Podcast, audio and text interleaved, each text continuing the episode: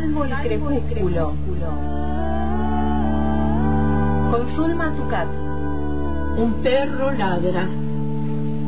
Solo está su voz en la tarde que cae.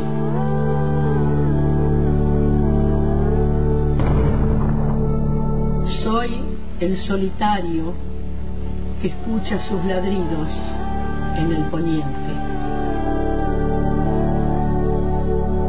Salvo el crepúsculo.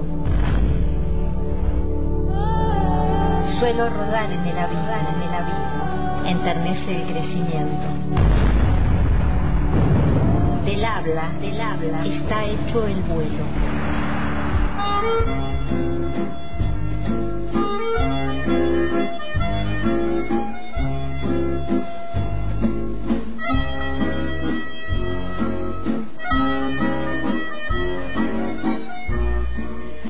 Martes, martes aquí en Antena Libre y con esta cortina eh, recibimos a Zulma Tucat y este espacio Salvo el Crepúsculo. Buenas tardes, Paola, muchas gracias. Este, y antes que nada, saludar a, a, Marcelo Pellejero, que hoy es el Día del Operador, y a todos los operadores de, la radio y a todos los operadores este, de radio que hay en, en, en el mundo, digamos, ¿no? Porque es una tarea impresionante la que hacen. Y este, bueno, eh, a Sandy Giles, a Carlitos Valen, que son los que yo conozco. Así que, bueno, un saludo para todos y que disfruten su día. Y bueno, y tenemos una visita hoy aquí en el estudio, que no lo habíamos podido todavía hacer, así que acá estamos con Valeria Reseniti, Resenite, así se pronuncia, Álvarez. Y mm, yo anduve indagando por ahí en, internet, aparece su poesía y eso me parece maravilloso. Estuve leyendo porque no he leído libros tuyos, pero hay una poesía por ahí en las páginas en internet que se puede leer y que es muy interesante. Después nos vas a decir cómo llegamos.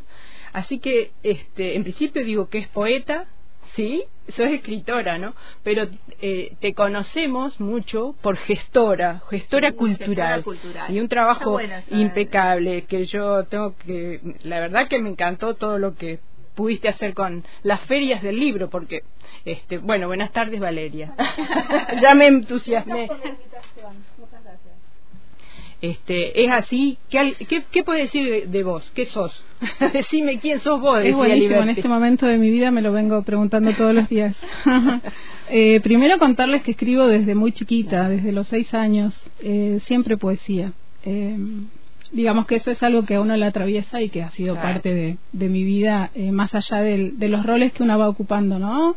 El de madre, el de trabajadora, el de gestora eh, cuesta decir de una misma soy eh, poeta o soy escritora, pero, pero está bueno el trabajo de reconocerse todo el tiempo, ¿no? Y sobre todo cuando uno lo ha dejado relegado por otras actividades y por ahí le ha quedado poco tiempo de enfocarse ¿no? En, en, en, lo propio.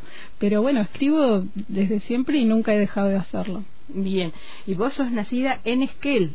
Sí. Pero estás hace muchos años acá. ¿Qué te decidió a, a, a, venirte? En su momento me decidió un proyecto de pareja eh, y de cambiar un poco de, de vida. Había sido el volcán.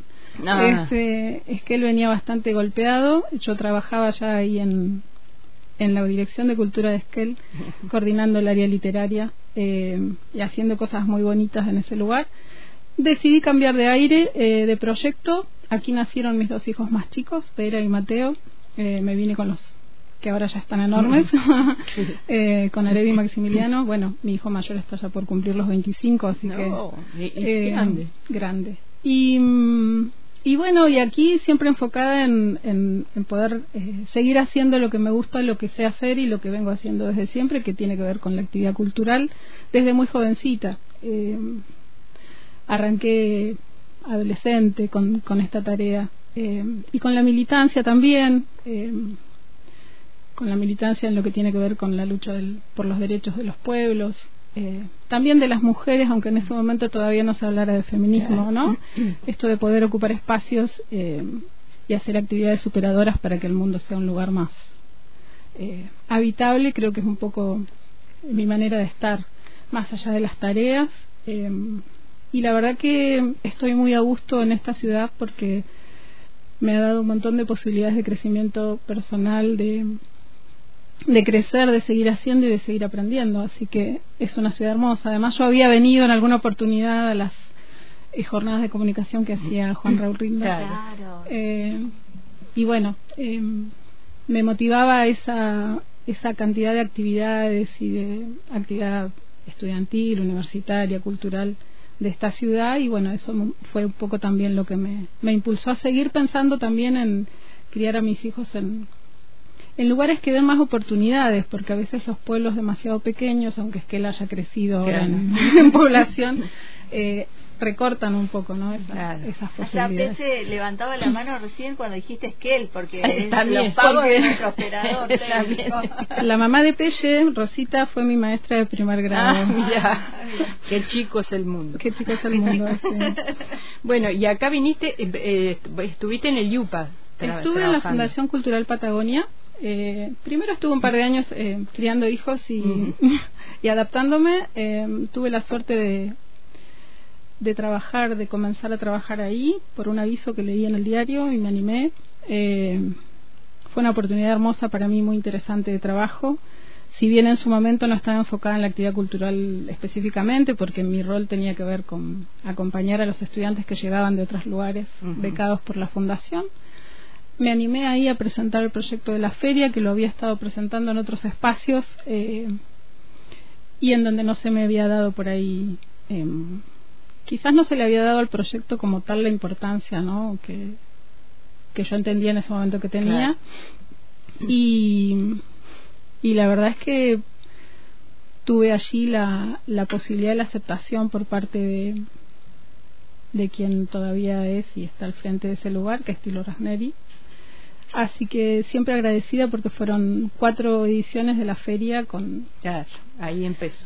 Claro, no se había hecho nunca en General no, Roca. No se había hecho nunca y, y la verdad que su, sucedieron cosas muy bonitas en torno a, uh-huh. a la feria. Además, yo ya estaba en contacto con gente de Buenos Aires que, que organizaba la, la Feria del Libro, la Feria Internacional del Libro, con claro. incluso gente que ya no está, otra con la que sigo en contacto, eh, que ha hecho mucho por la cultura, incluso en, en, en momentos en donde eh, estaba muy golpeada ¿no? por, por los gobiernos y por las situaciones políticas de, del país. Eh, entonces siempre seguí haciendo y seguí viajando y capacitándome y formándome para para poder enriquecer los espacios en los que en los que estuve sobre todo porque la feria no es solamente invitar artistas o escritores no tiene una profundidad en torno al libro y al y al rol y al trabajo editorial importantísimo claro. que por ahí es un camino eh, al que sobre todo el interior del país nos falta bastante recorrer porque no es tan sencillo, ¿no? Donde nos alejamos de las ciudades grandes, mm. digamos, es mucho más difícil. Eh, y si bien ha, hay un crecimiento enorme de lo que serían editoriales independientes, eso lleva un esfuerzo tremendo, por lo general de, de poquitas personas, ¿no? Con, que tienen que competir o que tienen que estar ahí respecto de las grandes editoriales. Eh, bueno, es un espacio súper para mí apasionante e interesante y que me dio la posibilidad sobre todo de conocer un montón de gente eh, muy valiosa. Muy, la verdad que sí, no, desde que yo participé en casi todas allá en las del Yupa también creo que alguna me debe haber faltado pero en casi todas y acá también en la en la del municipales pero el, gente muy interesante vino a participar de la feria sí tanto escritores como bueno lo, lo, los historiadores los que sí, ilustradores ejemplo, los ilustradores histori bueno sí. muy interesante. Eso es este maravilloso. Y bueno después de Yupa de, de la fundación. de la fundación este pasaste al municipio. Sí renuncié a la fundación eh, fue con un, como un momento bisagra en donde tuve que decidir ahí. Uh -huh. También estaba trabajando en un proyecto de investigación re relacionado con otra actividad artística en el Yupa.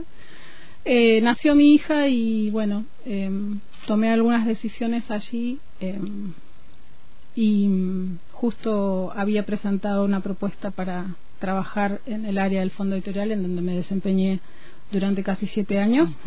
Em, eso te iba a preguntar, ¿cuánto tiempo? Sí, en septiembre van a ser, harían, hubieran hecho siete años. Sí, pero bueno, se ve que mi vida se, caracteriza por, los, por las tomas de decisiones. eh, no me arrepiento en absoluto eh, y lo quiero decir y aprovecho este espacio hermoso porque además la radio me ha acompañado todo, el equipo de la radio, Lavero, Omar, un montón de gente hermosa que siempre ha acompañado cada proyecto que se me ocurrió hacer. Eh, mi cabeza funciona así, me encanta, me entusiasmo. Eh, siempre a partir de una idea entiendo que y siempre de manera comunitaria, porque la Feria del Libro em, en su momento tenía que ver con consultar mucho a la gente que me rodeaba, em, a quiénes invitaría, quiénes eh, les parecía que podía ser eh, interesante que llegaran a la ciudad. Eh, y eso significaba después, bueno, coordinar otras cuestiones que tenían que ver con quién moderaba esa visita o con quién, o al servicio de quién se ponía determinada clínica o taller. Nos pasó con Pablo Bernasconi, eh, nos pasó con, con ilustradores y con actividades que se hacían. Incluso mucha gente del Yupa participó este, activamente con proyectos que se gestaban en la ciudad y por ahí la feria lo que significaba era encontrar un espacio en donde poderlos visibilizar. Y por otro lado entiendo que la Feria del Libro es de la comunidad. Mm, eh, y los proyectos en este sentido, eh, sobre todo cuando uno ha cumplido o ha ocupado espacios que tienen que ver con este, roles eh, dentro de una repartición del Estado, por supuesto que entiendo, em, y debe ser así, que uno los pone a disposición de la comunidad. Mm. Así que en ese sentido también mm, pasó lo que pasó, o sea, en Esquel pasó un poco lo mismo. Eh, un grupo de escritores armamos el primer encuentro de poetas, luego fue el segundo de escritores y tuvo durante 10 años ininterrumpidamente el Esquel literario su espacio y fue de todos hasta que, bueno, eh, a veces también lo que ocurre cambian las gestiones o los grupos se agotan o los espacios de trabajo se van mutando y, y bueno, y uno ahí también va optando, ¿no? Este, pero es una responsabilidad que debe ser compartida y que debe ser, eh, en todo caso, eh, democrática para seguir haciendo. Tal cual.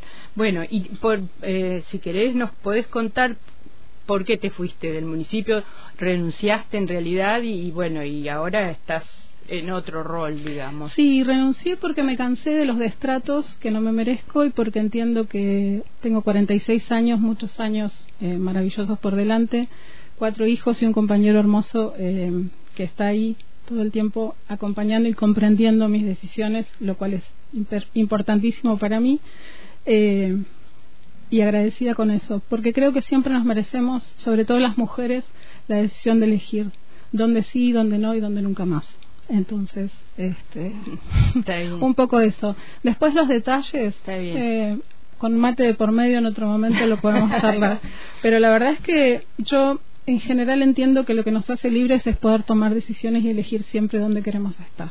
Está bien, y pero has salido en los medios y bueno, y, esto que vos decís, el tema del destrato, no se puede, digamos, tolerar en ningún ámbito, Y, menos en ámbitos institucionales.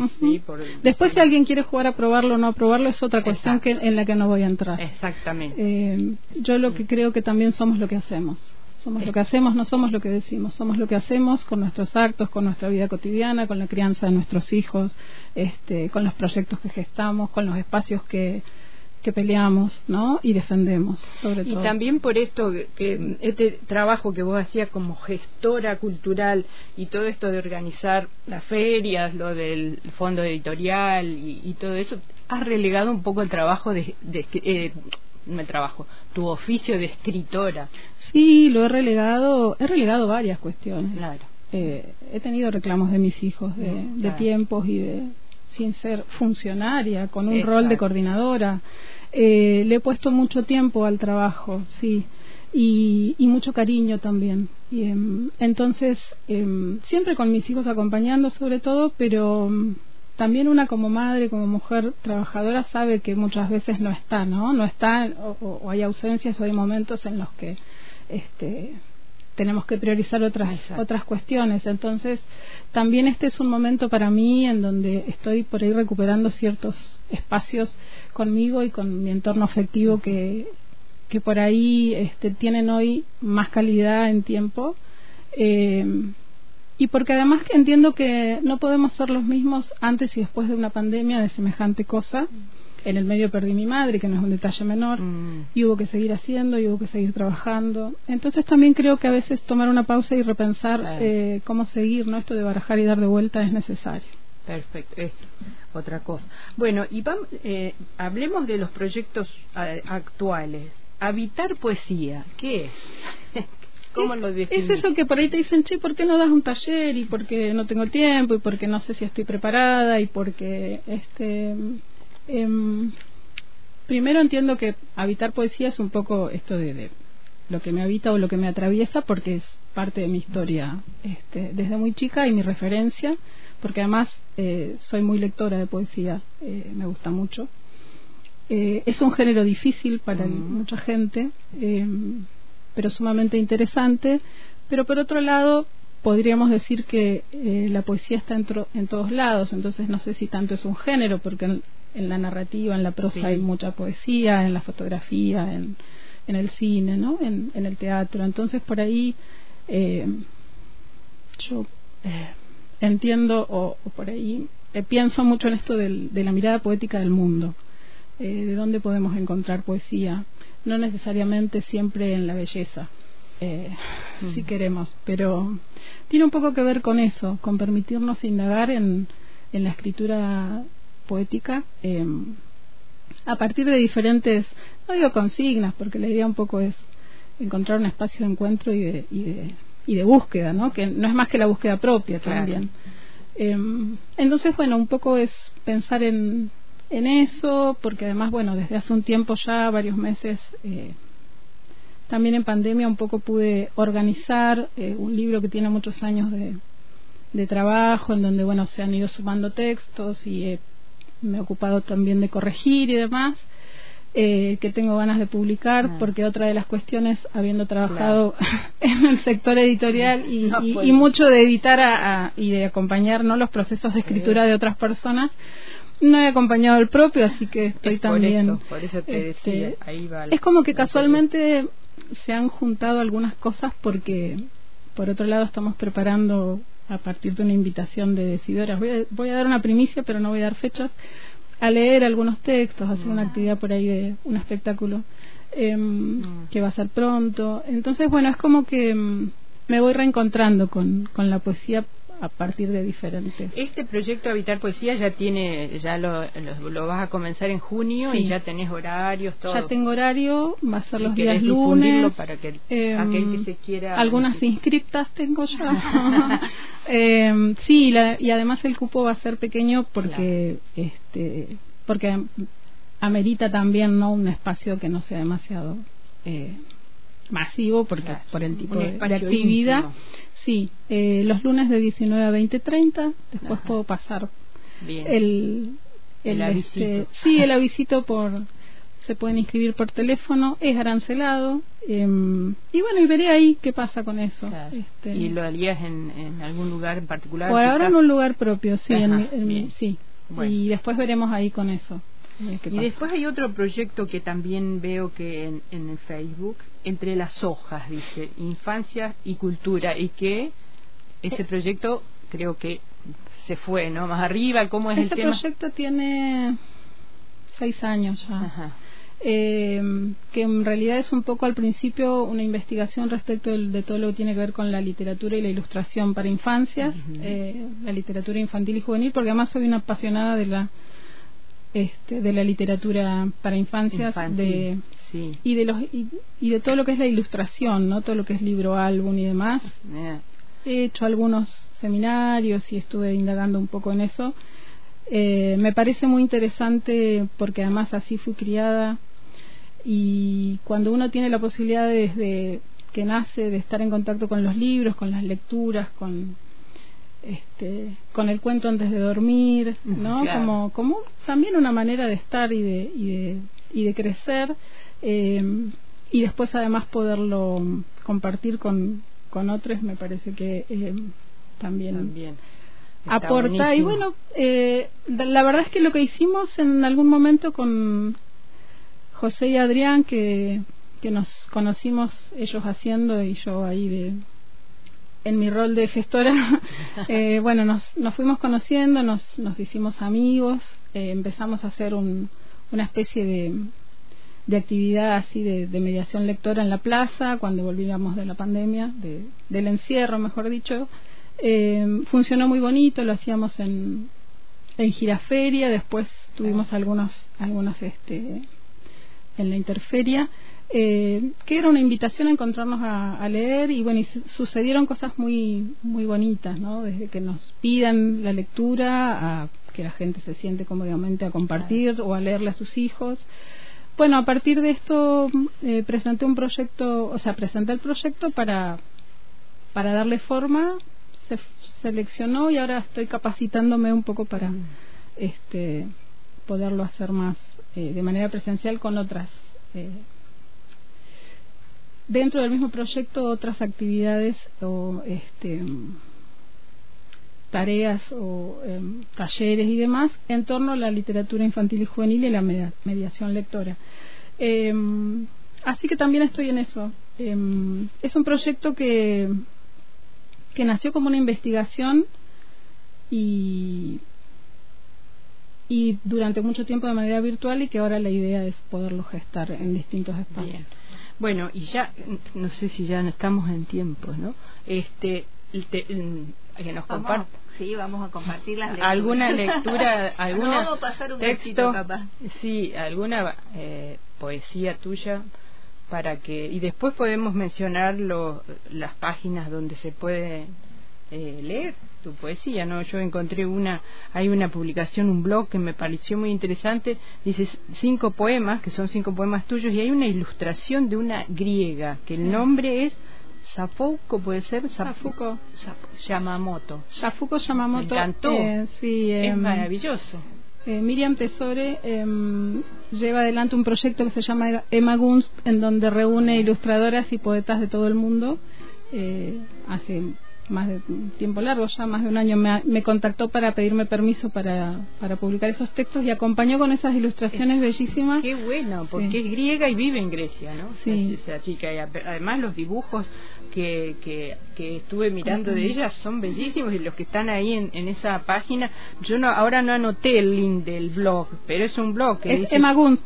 Ah, El- Emma Gunst, tenés razón, Emma Gunst, Emma Gunst. Con doble M, sí. para leerlos y bueno. Eh, me encantó la, la, la ilustradora también. Bueno, te escuchamos. Igual te traje otros de ahora. No, Está bien, está- está Son más nuevos. Buenísimo, bueno.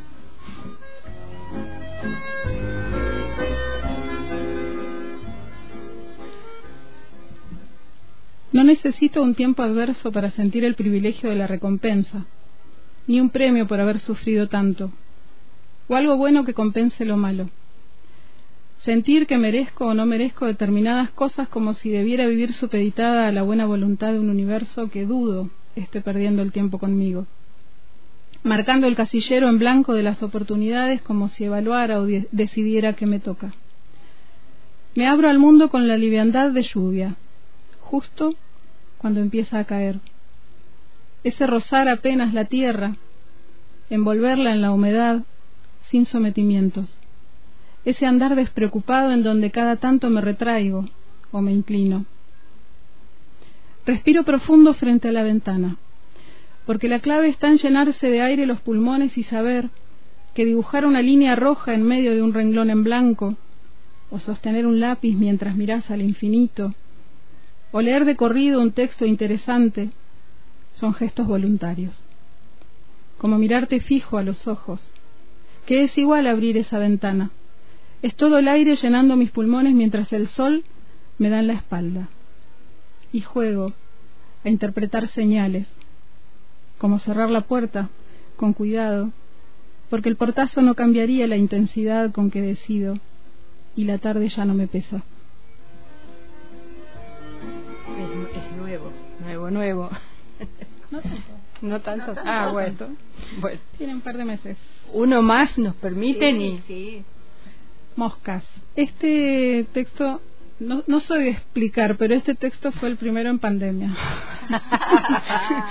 este lo tengo que explicar. Con esto de abrir ventanas, la casa se llenó de moscas. Mi casa es un departamento sobre avenida en donde lo que más entra, además de sol, es ruido. Cuando atardece la luz, se abre paso entre las cortinas dejando su tinte tornasolado en las paredes largo rato. Con esto del encierro, todo parece estar en otro lado. Las percepciones se agudizan. Observar el afuera es un mero acto de supervivencia. Bajo los ojos. Los árboles parecen flotar en la vereda. El tren deja su estela estridente una o dos veces al día. El juego consiste en adivinar de qué color será el vagón de la cabina, azul o rojo. Tornasolado el cielo en las ventanas, abrirse paso entre las moscas, respirar con los ojos abiertos. Maravilloso, muy lindo. Bueno, invitamos a decirnos dónde más podemos leer tu en esas páginas. Eh, hay una página que se llama Escuchar Poesía, que lo ah. hacía una amiga poeta de Esquel, ah. Ludmila Lamanna, eh, que anda por ahí en internet. Después hay otra, eh, Las Selecciones Afectivas. Ah, sí, esa eh, estuve mirando, sí que tiene sus años también. Y, y no mucho más, chicas, porque la verdad es que... Esperamos el libro. Claro. Eh, sí, eso sí es un, es un proyecto muy bonito que estoy, la verdad, con muchas ganas de darle un cierre ya, porque porque de verdad que es necesario, ¿no? Esto de cerrar y, y, concluir con un trabajo de tanto tiempo, sí. Así que ojalá que sea pronto. Gracias. Ojalá que sea pronto y y cuando lo presentes acá te esperamos. Gracias, gracias por el espacio y bueno, y lo del taller sí les les paso data, está en mi Facebook también la invitación. Este, a quienes tengan ganas de sumarse, eh, obviamente bienvenidos. Gracias. Bueno, gracias a vos por venirte hasta la radio. Nos vamos, nos encontramos el próximo martes en este espacio. Gracias, Zulma. Gracias, Vale. Hasta el martes.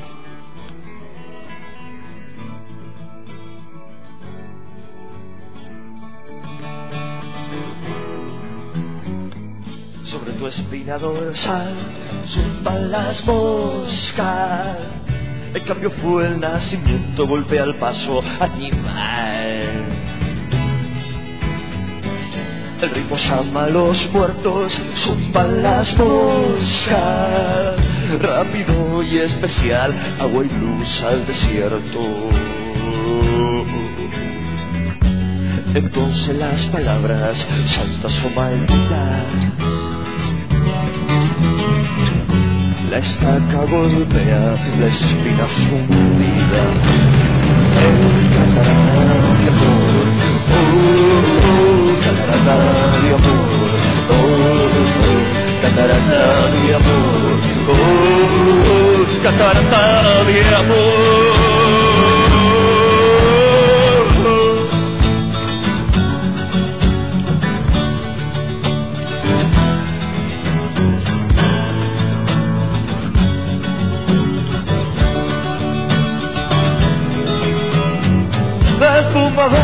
Se vende, chupan las moscas.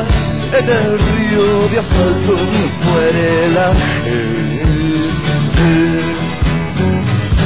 La caverna en tu pecho donde chumban las moscas. Guarda el dolor y al espía en acecho. Entonces la palabra, santas o malditas, la estaca golpea la espina fundida. ¡Ey, catarata de amor!